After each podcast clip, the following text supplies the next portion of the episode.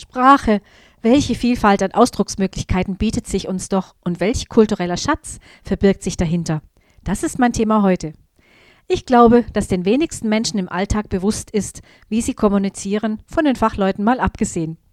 Es gibt mindestens zwei wissenschaftliche Zweige, die sich mit der Sprache an sich auseinandersetzen, die Sprachwissenschaft und die Sprachphilosophie. Doch beide Zweige können nicht darüber hinwegtäuschen, dass es jede Menge Quellen von Missverständnissen gibt und dass wir über ein vielschichtiges System an Worten, Gesten und Mimik kommunizieren. Daran muss ich immer wieder denken, wenn ich zum Beispiel in Gottesdiensten sitze. Predigten bieten viele Ansatzpunkte. Unser Erdteil verliert die christliche Sozialisierung in weiten Teilen der Bevölkerung und das hat zur Folge, dass christliche Themen und ihr Wortschatz aus dem Alltag mehr und mehr verschwinden.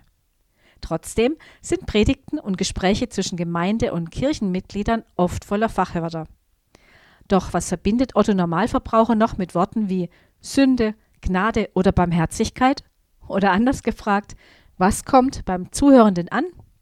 Wir erleben eine ständige Erosion, Umdeutung, Verflachung des ursprünglichen Begriffsinhaltes oder die Neuschöpfung von Begriffen. Ich stamme noch aus der Zeit VC. Nein, nicht vor Christus, sondern vor Computer. Folglich musste ich in den letzten Jahrzehnten eine Unmenge an Vokabeln neu lernen. Ab und zu google ich, mache Updates oder resette neu. Unsere Sprache ist von Anglizismen durchsetzt und die englische Sprache setzt sich vor allem im Geschäftsleben, im Business immer mehr durch. In vielen Betrieben werden schon die Bewerbungsgespräche in englischer Sprache geführt.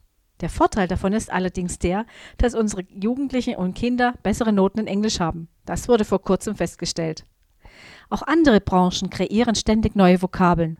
Bei der Mondlandemission Apollo 11 wurde noch ein Booster, ein Antriebsbeschleuniger gebraucht. Heute schmiert man sich den Booster ins Gesicht zusammen mit Kollagen und Hyaluron. Die sprachliche Vielfalt hat auch in der Bevölkerung zugenommen. Das bedeutet aber, dass wir uns in unseren Gemeinden dahingehend anpassen müssen, dass wir bestimmte Themen nicht mehr voraussetzen können. Bis gleich, dann habe ich noch ein paar Gedanken mehr zu diesem Thema.